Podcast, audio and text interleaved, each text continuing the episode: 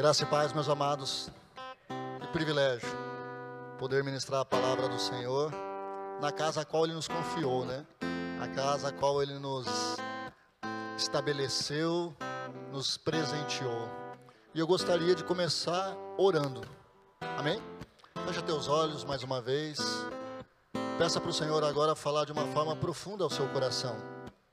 Peça que o Senhor, Ele, com seu Santo Espírito, que habita em você, que habita em nós, e que, como corpo da igreja, o cabeça, Cristo agora possa falar a cada um de nós. Paizinho, nós te louvamos, nós te agradecemos por esse momento, aonde a Sua palavra será entregue, aonde em nome de Jesus seremos expostos a essa verdade. E eu tenho certeza, Pai, que nós não seremos mais os mesmos porque a tua palavra é poderosa, porque a tua palavra ela edifica, porque a tua palavra ela cura, ela trata, ela, ela estabelece. Eu sei, Pai, que nessa noite milagres através da tua palavra serão entregues nessa noite, em nome de Jesus. Amém. Amém. Abra a tua Bíblia lá em Hebreus capítulo 3.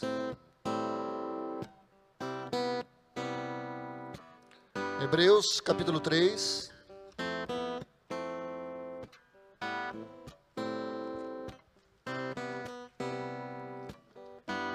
A partir do verso 7.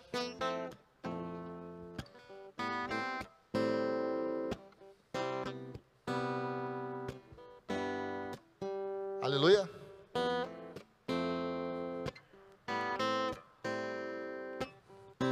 Eu não sei se nós temos Bíblia aí, não temos, mas de qualquer forma eu faria a pergunta: se os nossos amados que estão nos visitando hoje, se algum ou se alguém de vocês não tiver uma Bíblia, eu gostaria que você levantasse a sua mão e nós iremos providenciar uma para você. Amém? E se assim o Senhor quiser, e eu sei que Ele quer, na semana que vem você receberá uma Bíblia, para a glória de Deus. Tem algum desses amados que estão nos visitando hoje que não possuem Bíblia, mas gostaria de ganhar uma? Amém. Uma aqui. Tem mais alguém dos nossos amados? Todos têm? Você tem? Mais alguém? Amém. Então, nós vamos providenciar uma Bíblia e mais Bíblias, porque eu creio que na semana que vem nós teremos mais pessoas aqui para ganhar esse precioso presente. A partir do verso 7 diz assim: Assim como diz o Espírito Santo, hoje, se vocês ouvirem a sua voz, não endureçam o coração, como na rebelião durante o tempo da provação no deserto onde os seus antepassados me tentaram, pondo-me à prova. Apesar de durante 40 anos terem visto o que eu fiz, por isso fiquei irado contra aquela geração e disse: O meu coração está sempre, o seu coração está sempre se desviando, e eles não reconheceram os meus caminhos. Assim jurei da minha ira jamais entrarão no meu descanso. Cuidado, irmãos, para que nenhum de vocês tenha o coração perverso e incrédulo e que se afaste de Deus, do Deus vivo. Ao contrário, encorajam-se uns aos outros todos os dias, durante o tempo que se chama hoje, de modo que nenhum de vocês seja endurecido pelo engano do pecado pois passamos a ser participantes de Cristo, desde que de fato nós apeguemos-nos até o fim à confiança que tivemos no princípio. Por isso é que se diz: se hoje vocês ouvirem a voz, não endureçam o coração como na rebelião. Quem foram os que ouviram e se rebelaram? Não foram todos os que Moisés tirou do Egito? Contra quem Deus esteve irado durante 40 anos? Não foi contra aqueles que pecaram, cujos corpos caíram no deserto? E a quem jurou que nunca haveria de entrar no seu descanso? Não foi aqueles que foram desobedientes? Vemos assim que por causa da incredulidade não puderam entrar. Mais uma vez, vamos orar? Pai, aqui está a tua palavra. Aqui está, ó Deus, a passagem a qual o Senhor colocou no meu coração, primeiramente, a qual o Senhor trabalhou, ó Pai, no meu espírito, falou a minha alma, e em nome de Jesus, o meu corpo se submete à tua vontade, se submete à tua palavra. Pai, agora nós estamos diante da Sua amada igreja, dos teus amados filhos, das tuas amadas ovelhas. Eu creio em nome de Jesus que também fale ao espírito, fale à alma e ao corpo dos teus filhos, para que todos venham, ó Deus, tomar posse dessa preciosa palavra e das lições a qual o Senhor vai ministrar nessa noite, em nome de Jesus. Amém? Nosso ministro Cristiano falou a respeito de quem é ele. Glória a Deus. Quem é ele? Quem é este? O Rei da Glória. Preste atenção nessa canção.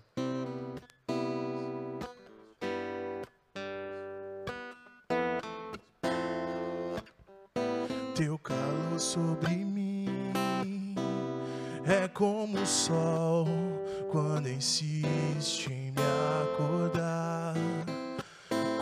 Esses montes ao meu redor, tu és a minha muralha a perfeição da criação. Manifesta o teu esplendor, todo som, toda cor, seja louvor ao Rei da Glória. Esse Rei da Glória?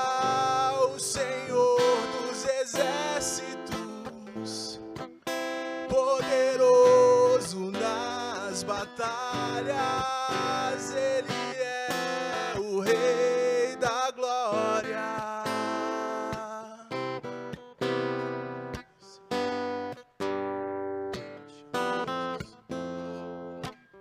O teu convite que há um lugar para mim. O teu amor me fez inocente. E se do barro em tuas mãos sai algo bom, o que dizer da obra terminada? Esse prazer que tu tens em mim me dá prazer em te deixar contente.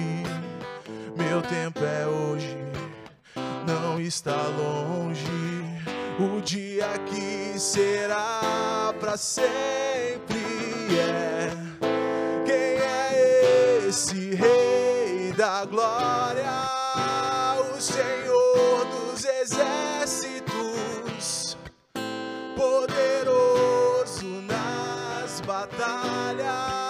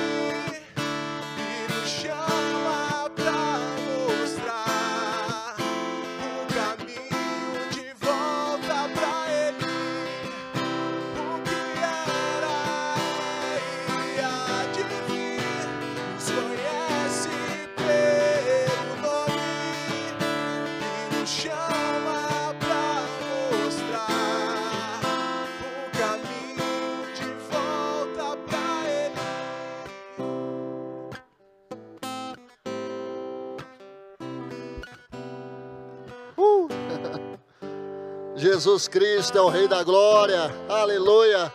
Louvado seja o Senhor. Amém. Meus amados, o livro de Hebreus é um livro maravilhoso. Eu falo a verdade a você. Eu indico esse livro para todos nós cristãos. Obrigado, meus amados, pelo carinho, pela atenção, por esse louvor maravilhoso. O Ministério do Louvor também foi grandemente usado hoje. Amém? Então, o livro de Hebreus eu recomendo para todos. Amém? Se bem que o livro de Hebreus ele foi escrito de uma forma específica para aqueles judeus convertidos ao cristianismo, ou seja, para os novos cristãos que vieram do judaísmo. Amém? Mas se nós olharmos de uma forma macro, de uma forma grande, né, de uma forma ampla, todos nós deveríamos ler o livro de Hebreus com muita atenção, porque esse livro é libertador. Esse livro ele esclarece muita coisa. Ele mostra Jesus como apóstolo. Você sabia disso? O primeiro apóstolo de fato foi Jesus. Amém? Porque apóstolo é aquele que é enviado, ele foi enviado pelo Pai. E o início do capítulo 3 ele fala sobre isso. Aquele que era o apóstolo, aquele que hoje é o sumo sacerdote do Deus vivo. O Cristo, Jesus Cristo.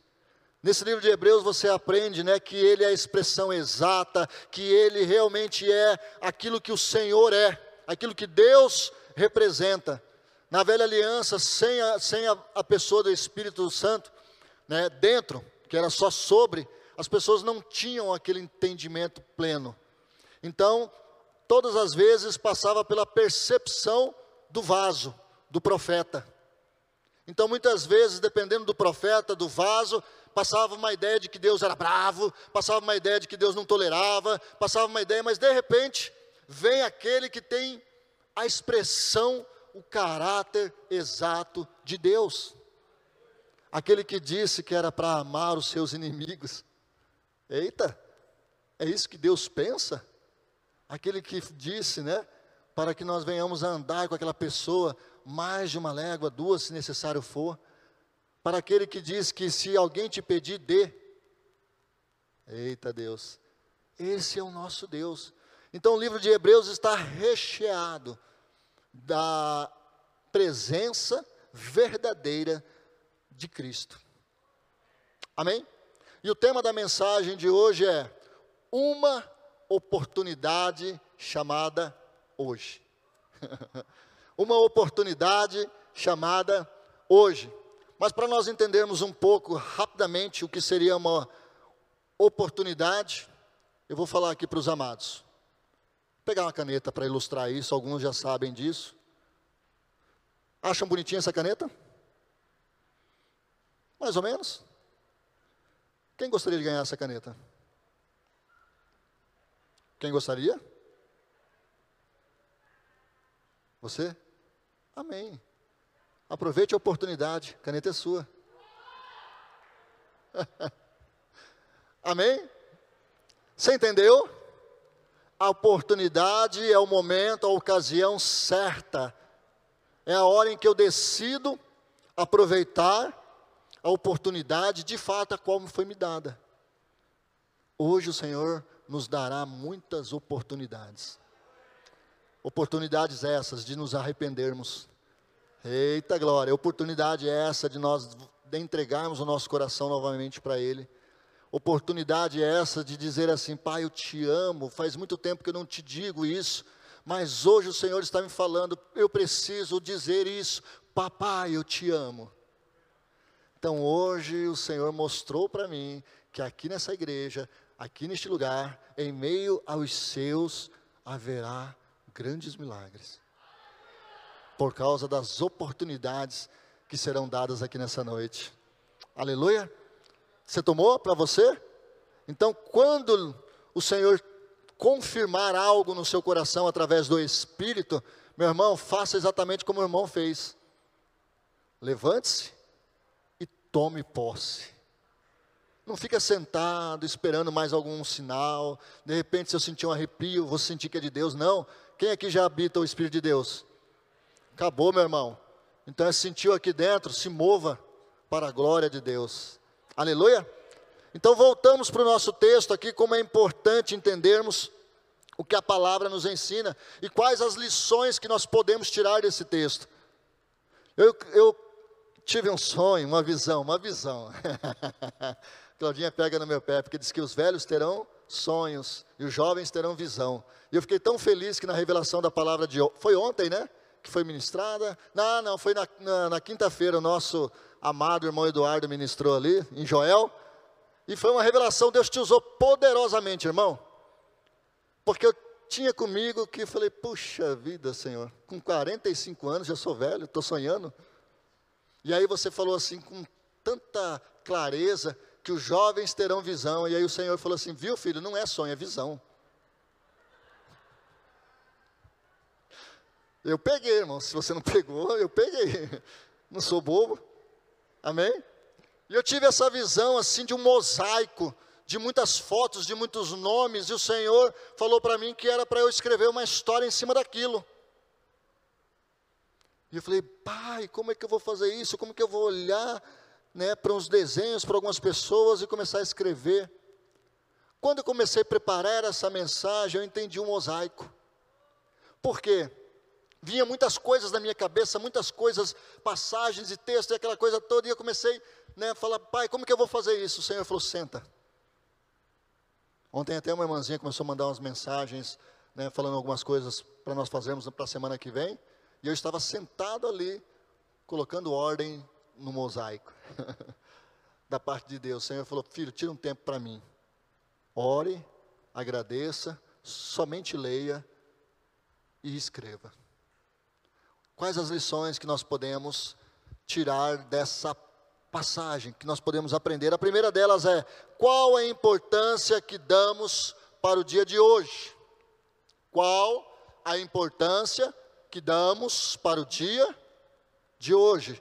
Certa vez ouvi uma frase que dizia assim: ela falava assim, o ontem é história, o amanhã é mistério o hoje é uma dádiva, por isso que se chama presente. Sabe quem falou? Mestre Yu, do Kung Fu Panda. Justamente, Mestre Yu, do Kung Fu Panda. Mas olha só, sendo ministrado através de um desenho. Mas eu achei interessante isso. Ontem é história, o amanhã é um mistério. Amém? Mas o hoje é uma dádiva por isso se chama presente. Que interessante isso, não é? Nessa passagem a qual nós lemos aqui, por três vezes o Senhor fala hoje. É claro que ele está fazendo uma releitura lá de Salmos 95, do verso 7 ao verso 11. Abra lá para você entender. É uma releitura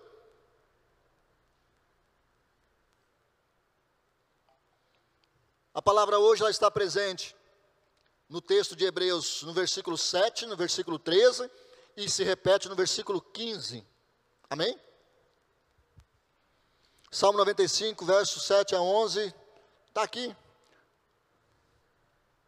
Pois ele, é, pois ele é o nosso Deus, e nós somos o povo do seu pastoreio, o rebanho que ele conduz. Hoje se vocês ouvirem a sua voz, não endureçam o coração, como em Meribá, como aquele dia em massa, no deserto. Amém? Então é como se fosse uma releitura, depois a gente continua. É uma releitura do que está escrito aí. E o autor do livro de Hebreus, e nós sabemos que muitos acham que é Apolo, Paulo, né, Barnabé e até Priscila, mas enfim, eu entendo que por não ter o nome, talvez isso tenha uma, uma, uma direção mais proposital da parte de Deus. De nós focarmos não no autor do livro, mas na mensagem que nos é entregue. Amém? Por três vezes aparece. Agora eu quero falar algo para você a respeito do hoje. Você sabia que o hoje o livre-arbítrio está ligado ao dia de hoje? Que o livre-arbítrio é o que se estabelece, vamos dizer assim, no dia de hoje, mas que se reflete no futuro, no dia de amanhã. As coisas que passaram, passaram, irmãos. Amém? Talvez eu esteja colhendo alguma consequência hoje daquilo que eu plantei anteriormente, plantei no passado. Mas são consequências. Se eu hoje tomar uma atitude nova, uma postura nova, né, fazer uso do meu livre-arbítrio de uma forma saudável, o que, que vai acontecer? Eu posso e irei, eu creio em nome de Jesus, começar a colher os frutos amanhã. Quer ver uma coisa? Vai lá em Gênesis capítulo 2, verso número 15 até o 17, ele fala a respeito do. Eu creio que acho que é a primeira passagem muito clara que fala do livre-arbítrio.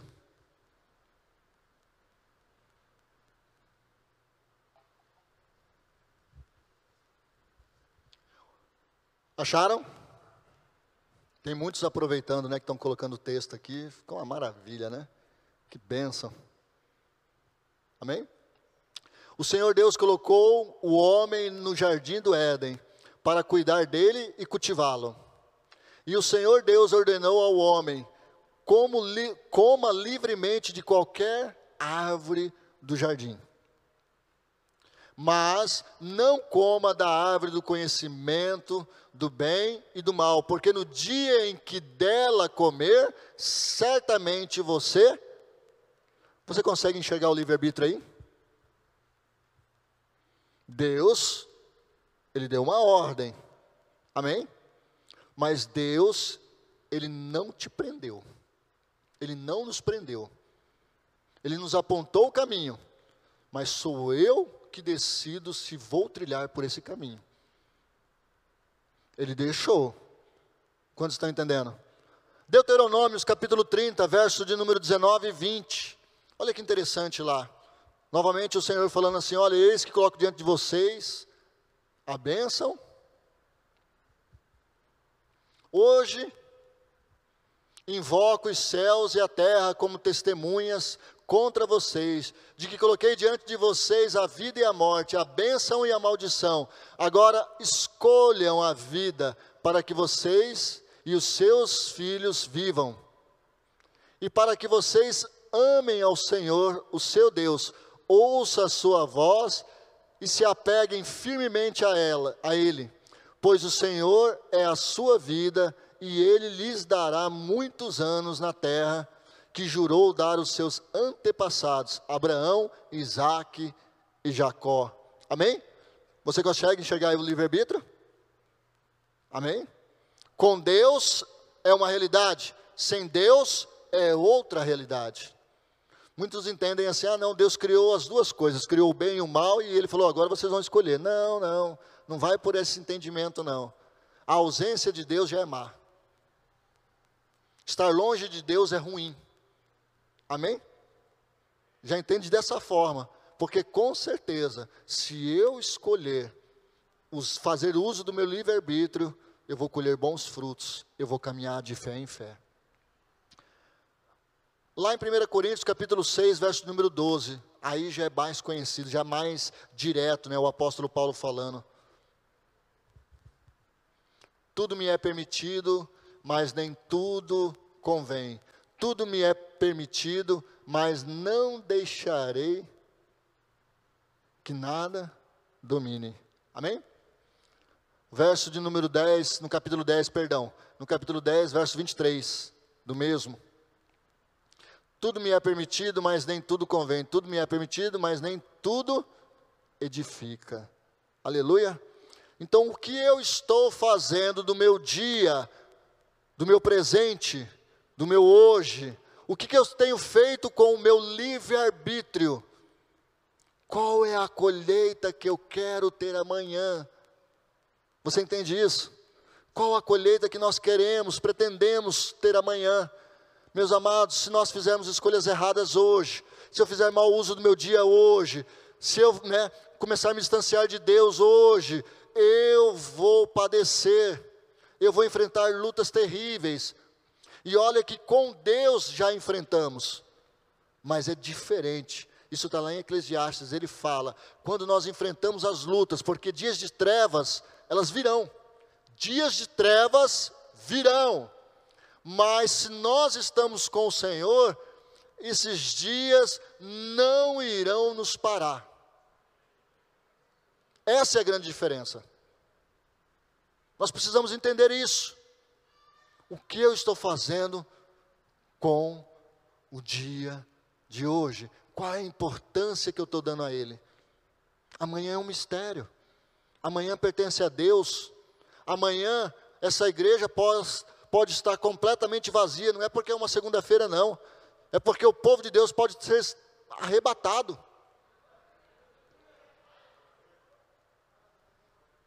Amém? E aí? Então é o hoje que nos interessa, é o hoje que nos importa, é o hoje, né, pela qual o Senhor está nos, está nos está ministrando no nosso coração hoje, é o hoje. Outra lição que eu aprendo aqui, tá, é lá sobre a incredulidade. Coloque aí ponto 2, não deixe a incredulidade se estabelecer. Assim como hoje foi mencionada três vezes, a incredulidade também por três vezes aparece nessa passagem. Duas delas, duas delas de forma explícita e uma implícita. Uma está escondida, mas de três vezes ela aparece. A, as que estão explícitas, vamos dizer assim, está no verso de número 12, está no verso de número 19. Pode ler aí. Acompanhe junto comigo.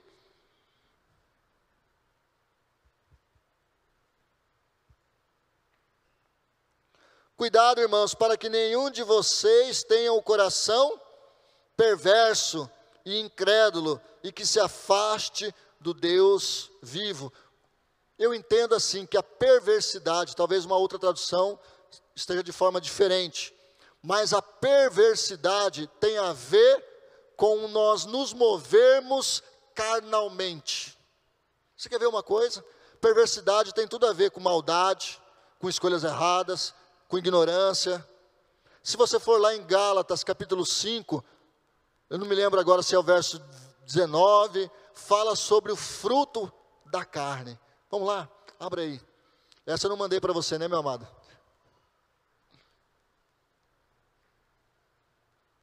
Quem achou aí os frutos da carne, ou o fruto da carne, leia para nós. Gálatas capítulo 5. Nem tinha como eu mandar, porque fluiu agora, meu irmão. Amém? Acharam? Ninguém achou?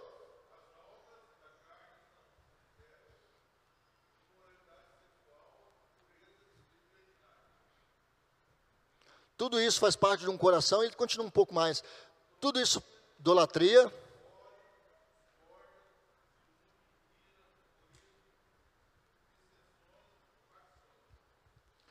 Tudo isso faz parte de um coração perverso. Tudo isso é fruto de um coração perverso. Tudo isso é fruto de andar carnalmente falando. E crente, crendo em Cristo Jesus, batizado no Espírito e tudo mais, como diz o apóstolo Paulo lá em 1 Coríntios capítulo 2, e também acho que até no capítulo 3, existe sim o crente carnal. Era perfeito se nós andássemos no Espírito 24 horas, seria perfeito. Mas infelizmente, nós habitamos num corpo, e esse corpo é corruptível.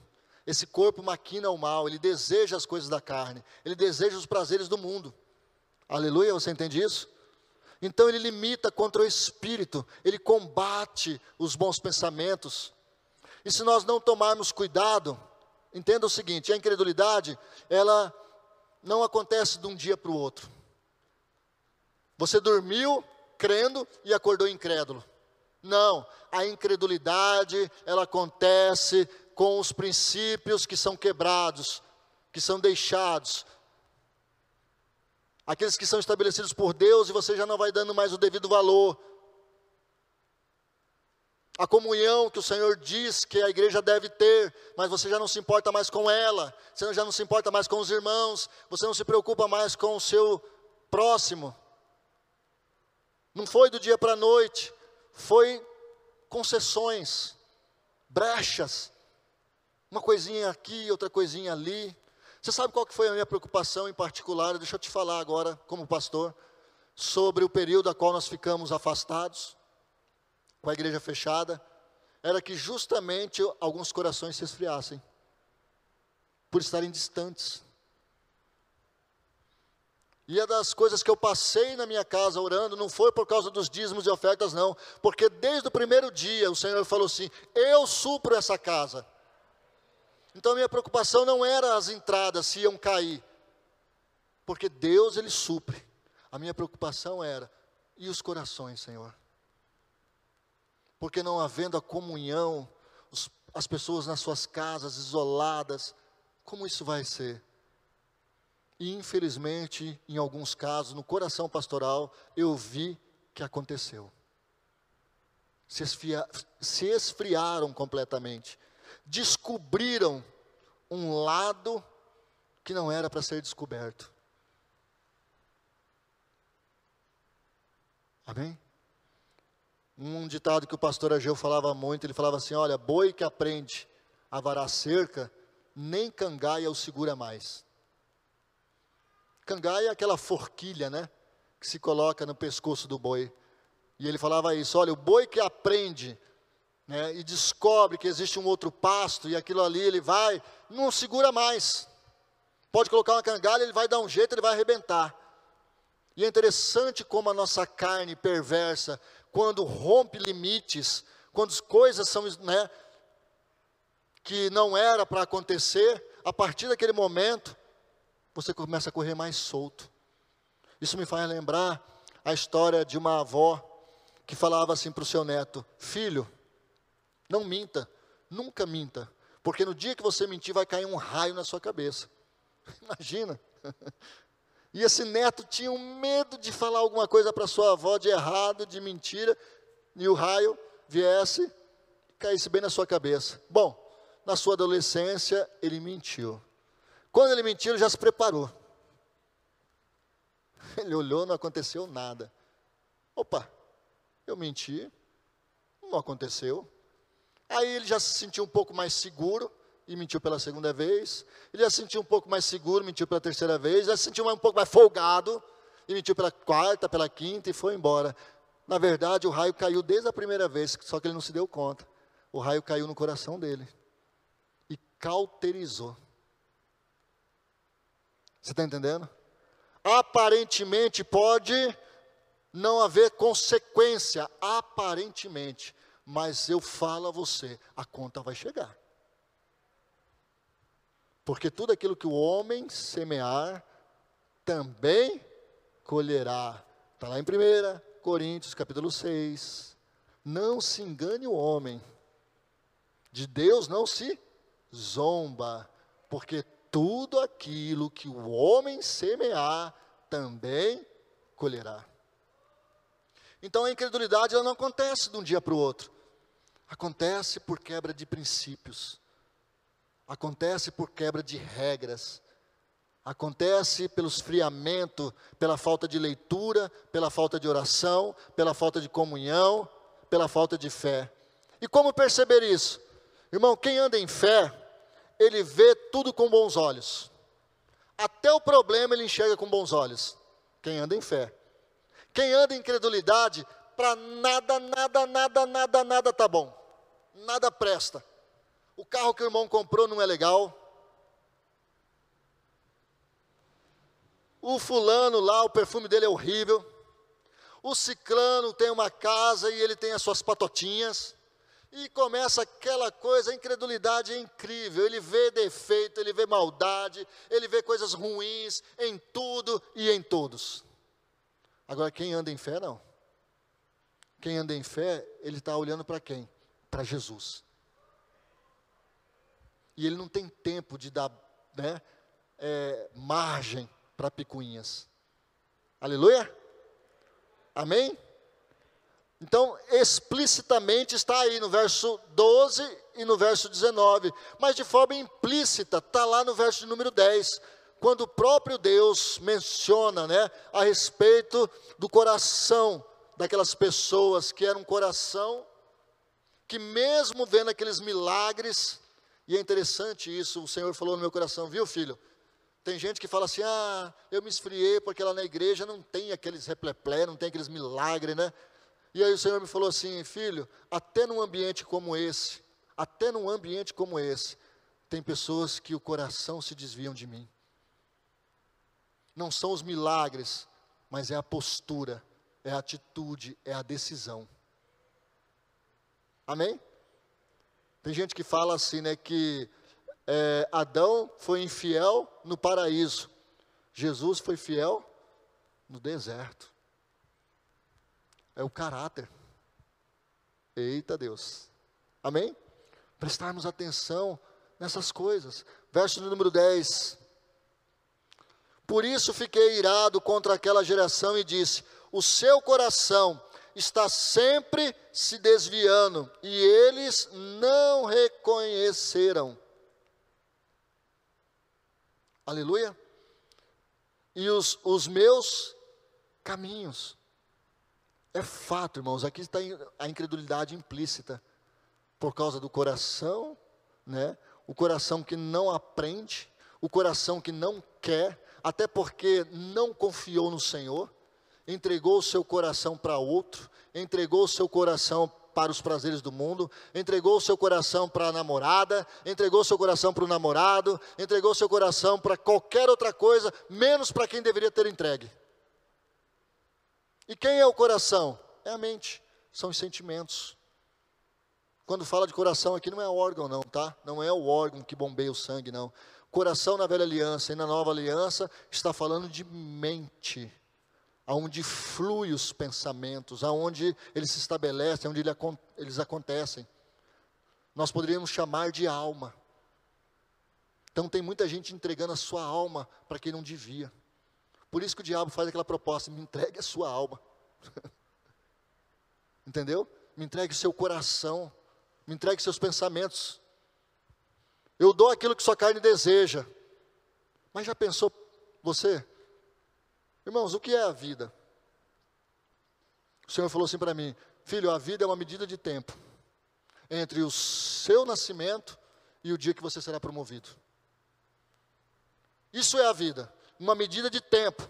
Agora vai de você fazer bom uso desse tempo. Está contigo. Então isso é a vida, uma medida de tempo que nos foi confiada. Hoje eu acompanhei, talvez assistam depois, hoje eu acompanhei, é um parente meu, de 25 anos de idade, temente ao Senhor, fazendo a obra em Alagoas, é, os, pais são pastores, e pelo que eu fiquei sabendo, almoçou, deitou e não acordou mais. 25 anos de idade, uma medida de tempo entre o nascer e o dia que foi promovido. Com certeza, muitos planos, alguém de 25 anos ainda, né, estava ali fluindo, mas foi promovido.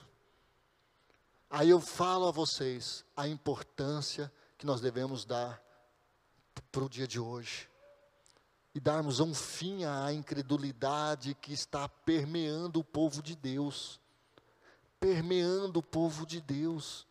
Isso é fato, irmãos. Tem gente que já não estremece mais quando ora, tem gente que já não se estremece mais com a palavra, tem gente que já não sente mais aquele temor quando se fala de Deus, faz as coisas descaradamente. Eita, papai. E por que, que eu deixei o verso de número 10 para encerrar a parte da incredulidade? Porque ali também ele fala do coração. E aí entra o ponto 3 da mensagem. O nosso coração é muito importante para Deus. Diga para o seu irmão, é muito importante.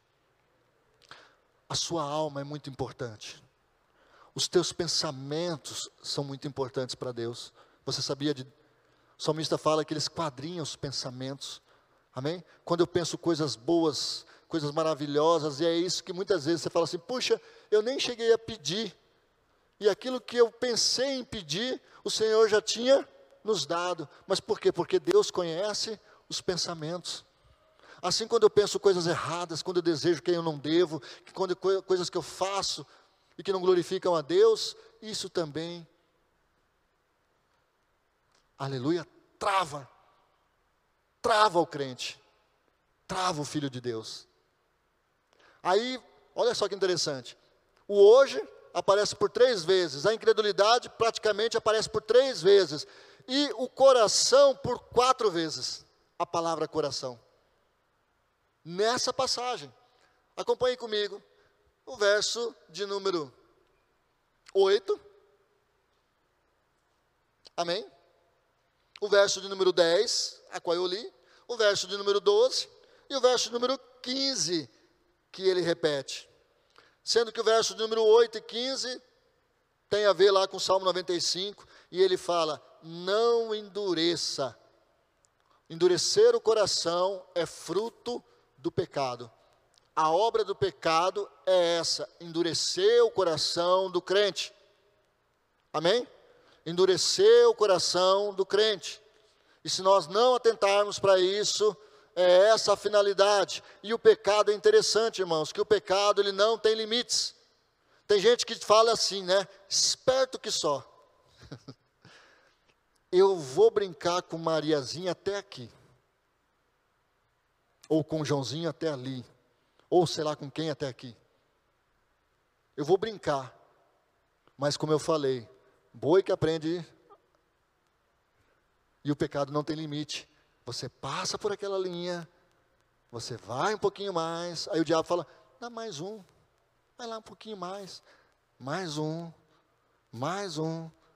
E aí, de repente, as coisas começam a ficar cada vez mais escuras diante de você mais escuras, porque a luz de Deus não está mais brilhando, você está se distanciando da luz do Senhor. E quando e o, e o diabo continuou, dá mais um passo, dá mais um, chega mais um pouquinho, não vai ser tranquilo. Ah, você já foi até aí, rapaz, que vergonha. Você já foi até aí, vai logo. Aí você vai, e quando você dá conta, você caiu. Puf, você não viu, porque a luz de Cristo estava longe. Eita Deus. Você está me amando? Pela palavra? Espero que sim. E se não me amar também, vai falar com o Senhor. Vai tratar com Ele. Aleluia. Provérbios, capítulo de número 4, verso de número 20. Olha só o que a palavra diz a respeito do coração.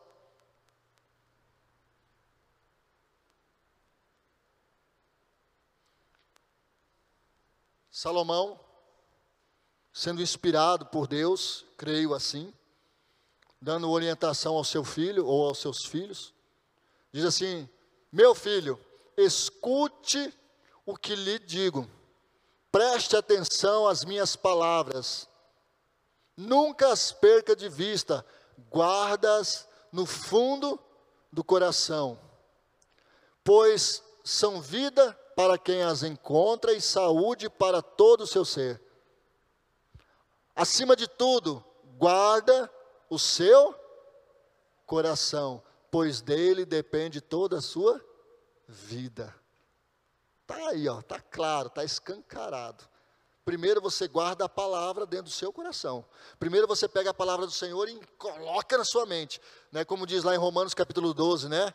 Não vos conformeis com este mundo, mas transformai-vos pela renovação do vosso entendimento. Então, Pega a palavra que você tem recebido da parte de Deus, as revelações, coloca na sua mente e começa a trabalhar com ela. E proteja a sua mente de ataques externos. Proteja o seu coração. Cuide dele, porque como diz o texto, ali depende toda a sua vida. E também saúde para o seu corpo. Amém? Tem muitas pessoas que estão enfermas porque estão quebrando princípios quebrando princípios. Isso é fácil entender? Sim, muito fácil. Enfermidade espiritual se quebra princípios. E aí eu estou suscetível aos ataques do vírus chamado Satanás. Assim como se no nosso mundo, no nosso mundo físico, palpável, se eu quebrar alguns princípios também, com certeza eu vou ficar doente. Né? tomar um banho gelado, sei lá. Isso é um bem gostoso num tempo como esse, né? Mas aí sair de repente de moto, sem camisa, né, em velocidade, o que, que vai lhe acontecer? É muito provável que você pegue pelo menos um resfriado. Mas eu tenho certeza que Deus ia me proteger, porque, irmão, você quebrou princípios. Você sabe o que a palavra do Senhor está falando a você. Você sabe o que a palavra de Deus diz a respeito disso. Está contigo, irmão. E é interessante olharmos por esse lado, porque é exatamente isso que o verso 12 diz. Cuidemos, cuidado, cuidado, irmãos, é o que o autor diz. Cuidado, irmãos, para que não tenhamos um coração perverso e incrédulo. Então a responsabilidade é minha, é sua. Aquilo que o Senhor poderia fazer por nós, Ele já fez. Amém? Ele estabeleceu a glória, Ele estabeleceu a comunhão direta com o Pai. Mas agora eu tenho a responsabilidade de cuidar do meu coração. Você tem a responsabilidade de cuidar do seu coração. Quantos estão entendendo? Ah, pastor, mas aí ele cita o exemplo lá da velha aliança, sim, da velha aliança, daquele povo que era o povo da promessa. Eu sei, pastor, mas hoje nós também somos o povo da promessa, sim, por isso que ele usou o exemplo de lá. Eles, sendo o povo da promessa, não foi ele, não foi ele, né, que saiu junto com Moisés do Egito, povo da promessa, os israelitas, os hebreus, os judeus. E no entanto, aconteceu o que aconteceu. Aí ele diz da mesma forma hoje para nós que estamos na graça, que estamos em Cristo, que estamos no Espírito. Amém, se assim procedermos. Mas se nós vacilarmos, a nossa carne tomará conta. E mesmo sendo filho da promessa, eu posso ficar.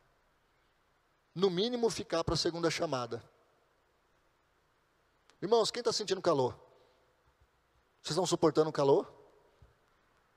Mais ou menos? Estão gostando do calor? Diz que Cuiabá, Cuiabá não, Corumbá chegou a 52 pontos não sei o quê, a sensação térmica. Será que é isso?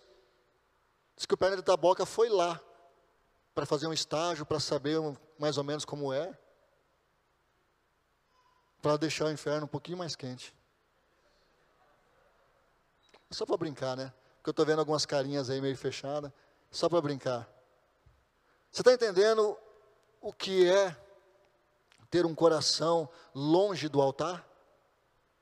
Por quatro vezes o Senhor fala a respeito dele, da importância que ele dá dos nossos sentimentos, da nossa alma, e ele quer nos, né, nos tratar, ele quer ser conosco, ele quer caminhar junto.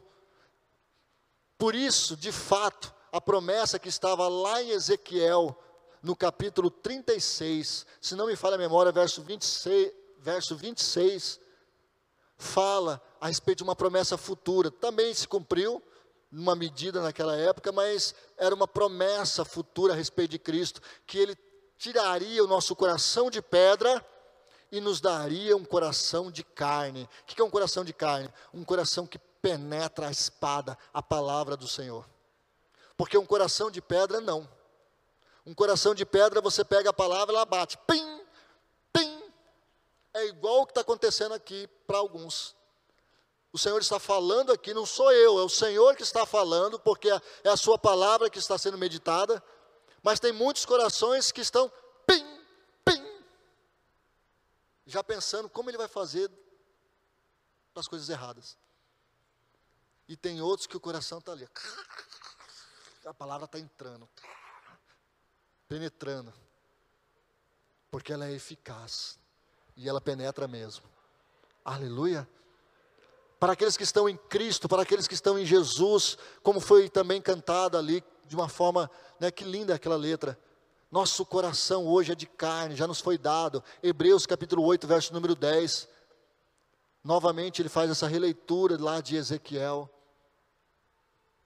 Jeremias capítulo 24 também fala a respeito desse coração, da importância que o Senhor nos dá.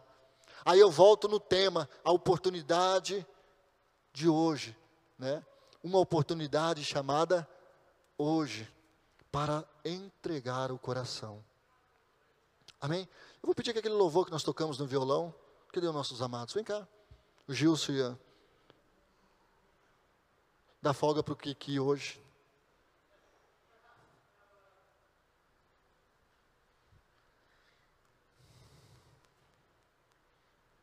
Vocês viram o que a palavra falou conosco.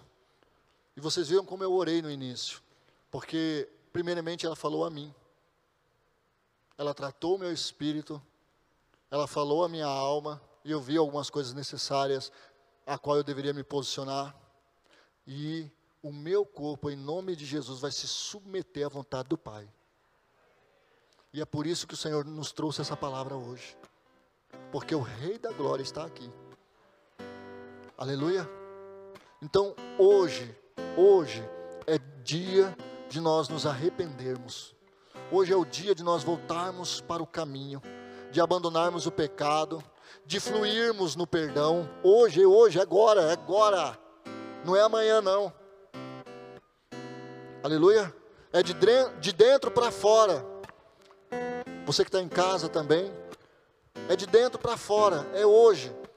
Amanhã eu espero que já venhamos a colher frutos do posicionamento que tivemos hoje. Aleluia. Eu tenho certeza disso, irmãos. Porque o Senhor mostrou naquele mosaico. E da forma como seria escrito. Está lá. É só colocar ordem nas coisas. É só tomar o coração de volta para quem você deu, que não foi o Senhor. Amém? É só você tomar de volta e falar assim: olha, sinto muito, mas não era para você que eu deveria ter dado meu coração. Para você eu devo dar meu amor, para você eu devo dar minha atenção, mas meu coração, a minha alma eu tenho que dar para o Senhor. É só Ele, é para Ele, é para o Rei da Glória. Aleluia. Porque daí, meus amados, vai acontecerão coisas dentro de nós que vão fazer a diferença. Você vai ver um ambiente familiar dando mais certo. Tudo porque você teve um posicionamento de fé. Você pegou a oportunidade que lhe foi dada e falou: Pai, eu tenho certeza que não é pelas minhas forças, mas é pelo teu entendimento, pela tua sabedoria, porque o meu coração hoje está de volta no teu altar, aonde eu nunca deveria ter retirado. No início desse capítulo 3, ele fala que o sacerdócio de Jesus é maior do que de Moisés. E o que eu achei lindo na leitura desses versos anteriores é que ele fala assim que Moisés foi fiel a, foi fiel à casa de Deus como servo, mas Jesus foi o filho sobre toda a casa. E aí ele diz assim: e a casa somos nós. Uh! Ah, irmãos, você entende isso? Então, Jesus hoje, para nós, sobre nós, uma unção nova, uma oportunidade nova de começarmos uma história. Ah, pastor, mas eu já fiz isso antes, irmão, esquece. O passado é história. Esquece. O Senhor nos trouxe essa palavra para hoje, para agora. Qual é a importância que eu dou para o meu dia? Qual é a importância que eu dou agora para esse momento? Por que, que eu vim à igreja? Quem me trouxe aqui? O que, que eu vim fazer aqui? Você está entendendo? Para o Senhor te dar uma nova história.